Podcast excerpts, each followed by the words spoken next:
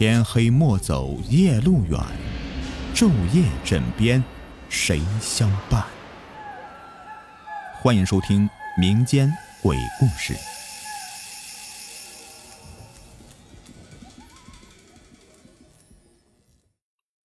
你们好，我是雨田，今天给你们带来的故事的名字叫做《背他下楼》上集。我租的房子离学校有几条街远。我搬出来住的主要原因呢，是因为我养了一条叫大黄的狗。这几天晚上呢，我从图书馆回来的时候，便看到更夫王大爷穿着一件黑色的帽衫在楼里巡视。我很快就习以为常了，毕竟这个是他的本职工作。直到有一天我回来的有点晚了。那天我刚到门口。就听到楼梯间里面传来沉重的脚步声，电梯并没有坏，谁会三更半夜的走楼梯上下楼呢？出于好奇，我小心翼翼的透过楼梯间的门缝向外面看去。没过多久，我就看到王大爷从楼梯上面缓缓的走了下来。我本以为是这个老爷子又在四处的查看，所以便准备放弃偷窥的计划。可是。就在我转身的前一秒，却发现好像有些地方不太对。王大爷今年七十岁了，这以前呢闲聊的时候说自己年轻时候拜过师傅练过武功，可是这个这个岁数的身体还十分硬朗，这个腰板笔直，走路生风。可现在王大爷下楼的样子，哪里还像一个习武之人呢？他佝偻着身子，显得老态龙钟的。那件黑色帽衫扣子也没扣好，帽子还只盖个半个后脑勺，一步一个台阶的下得十分吃力。最令我好奇的是呢，王大爷落脚地的脚落地的声音呢非常大，震得整个楼梯间都在嗡嗡的回着响声。等他离得更近一点了，我便隔着楼梯间的大门也能清晰的听到。他粗重的喘息声。正在我纳闷的时候，王大爷刚好从我面前的铁门处经过。我发现他的姿势别扭极了，因为他不像是普通老年人那样的佝偻着身子，而是好像背上背着一个人，但是他背上明明什么都没有。就在我百思不得其解的时候啊，这王大爷。却透过门缝狠狠的瞪了我一眼，他的脸竟然全无血色，我被吓得足足的呆了在原地有一分钟，双腿发麻，背后发凉。等我觉得稍微的缓和一点之后，才拖着腿回了家里。不过那一夜呢，我根本没睡着，只要我一闭眼睛，满脑子都是王大爷那个犀利的眼神，好像连我的大脑都被割伤了一样。大黄呢，也是整夜焦躁的望着门口，时不时的发出低沉的警告声。第二天我没敢下楼，生怕再次碰到王大爷，所以在屋子里昏昏沉沉的睡了一天。只不过每次都睡不了多大一会儿，就被这个噩梦给吓醒了。可到了傍晚，却忽然有人敲我的房门，搞得我家大黄呢窜到门口是狂吠不止。我本以为呢是订的外卖到了，还把大黄给关进卧室。可等我开门的时候，才发现门外的竟然是王大爷。王王大爷，你有事儿？我有些心慌的问道。王大爷没了往日的和蔼的笑容，微微的扬起了脑袋，反问道：“我能进去吗？”我犹豫了一下，还是把他让了进来。王大爷呀，毫不客气的往沙发上面这样一坐，跟着就对着我指了指沙发的另一边，示意我坐那里。你昨天晚上看见什么了？我刚坐下，他就问道。昨天晚上，我心里咯噔一下，还是装作糊涂的接着说：“嗯，没有看到什么呀。”王大爷面无表情的盯着我，在楼梯间外。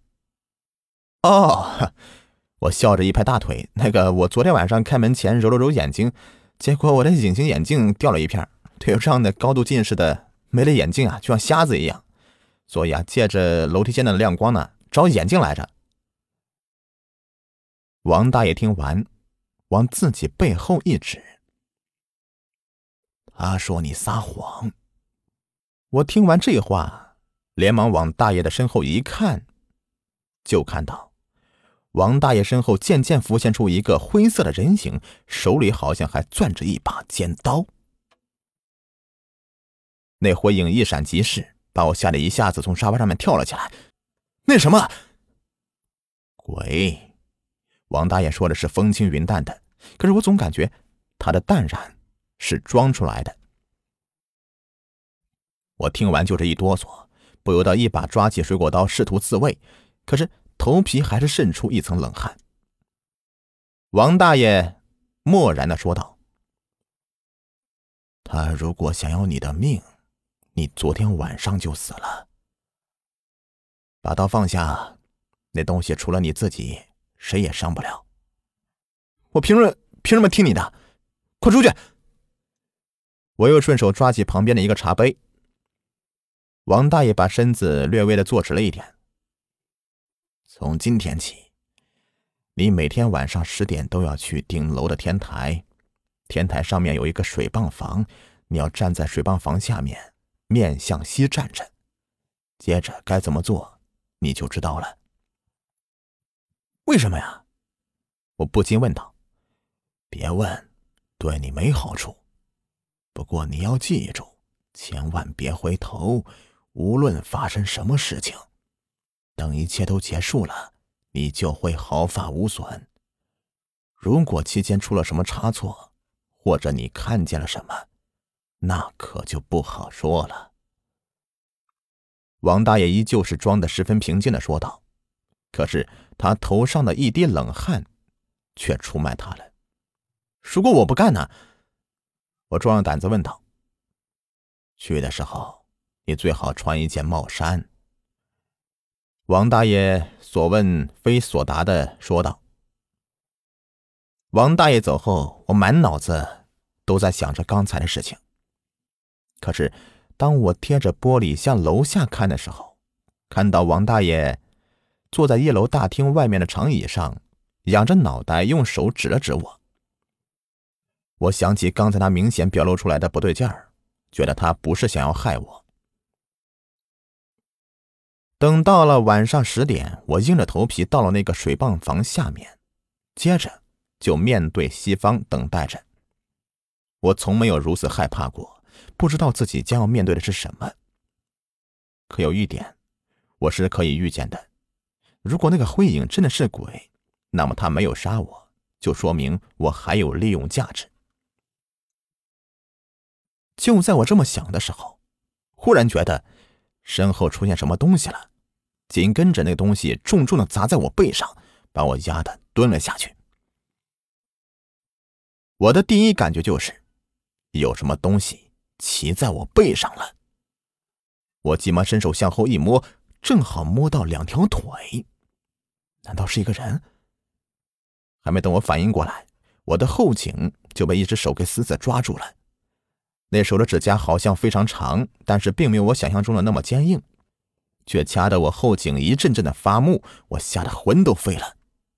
刚想回头看，脑子里想起了王大爷对我说的话，只能。硬着头皮，伸着脖子挺着。可就在下一秒，我脖子上的手指却动了一下，他的指甲却忽然的戳到我的后颈上方，跟着又是连点两下。于是我意识到他是想让我往前走。当我缓缓的站起来时，才发现他比我想象中的要重很多呀，最起码有一百七八十斤呢。我背着他，很艰难的向前走去，一下子就想起昨天王大爷下楼的动作了。王大爷就是背着他下的楼啊，他就是那个看不见的鬼。我按照他的指示进了楼梯间，沿着楼梯一阶一阶的向下走。刚开始还行，时间越长呢，我就感觉越来越吃力了。我被他指引着来到小区的另外一栋楼里，然后从楼梯一层又一层的往上上。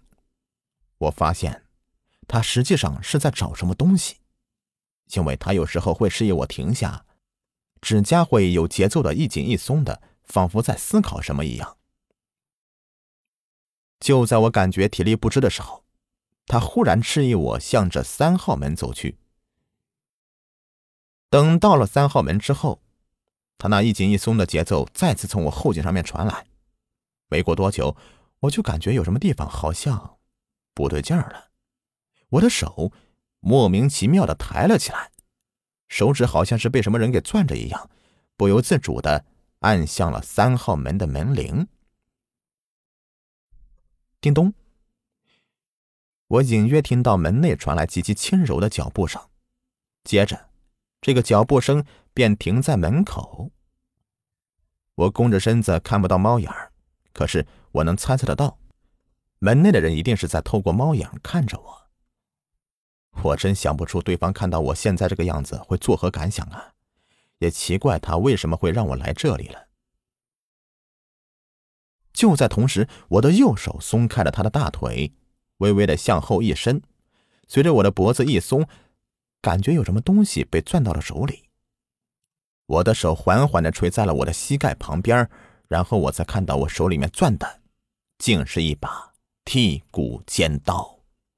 他要借我的手杀人行凶吗？这是我的第一念头，但是我的身体在这一刻完全不受控制。你找谁呀？门里面传过来的是一个男人的声音。啊，我是你家楼上的，出来扔垃圾时不小心把自己锁在门外了。我能不能借你家电话用用，让我妈回来给我开门呐？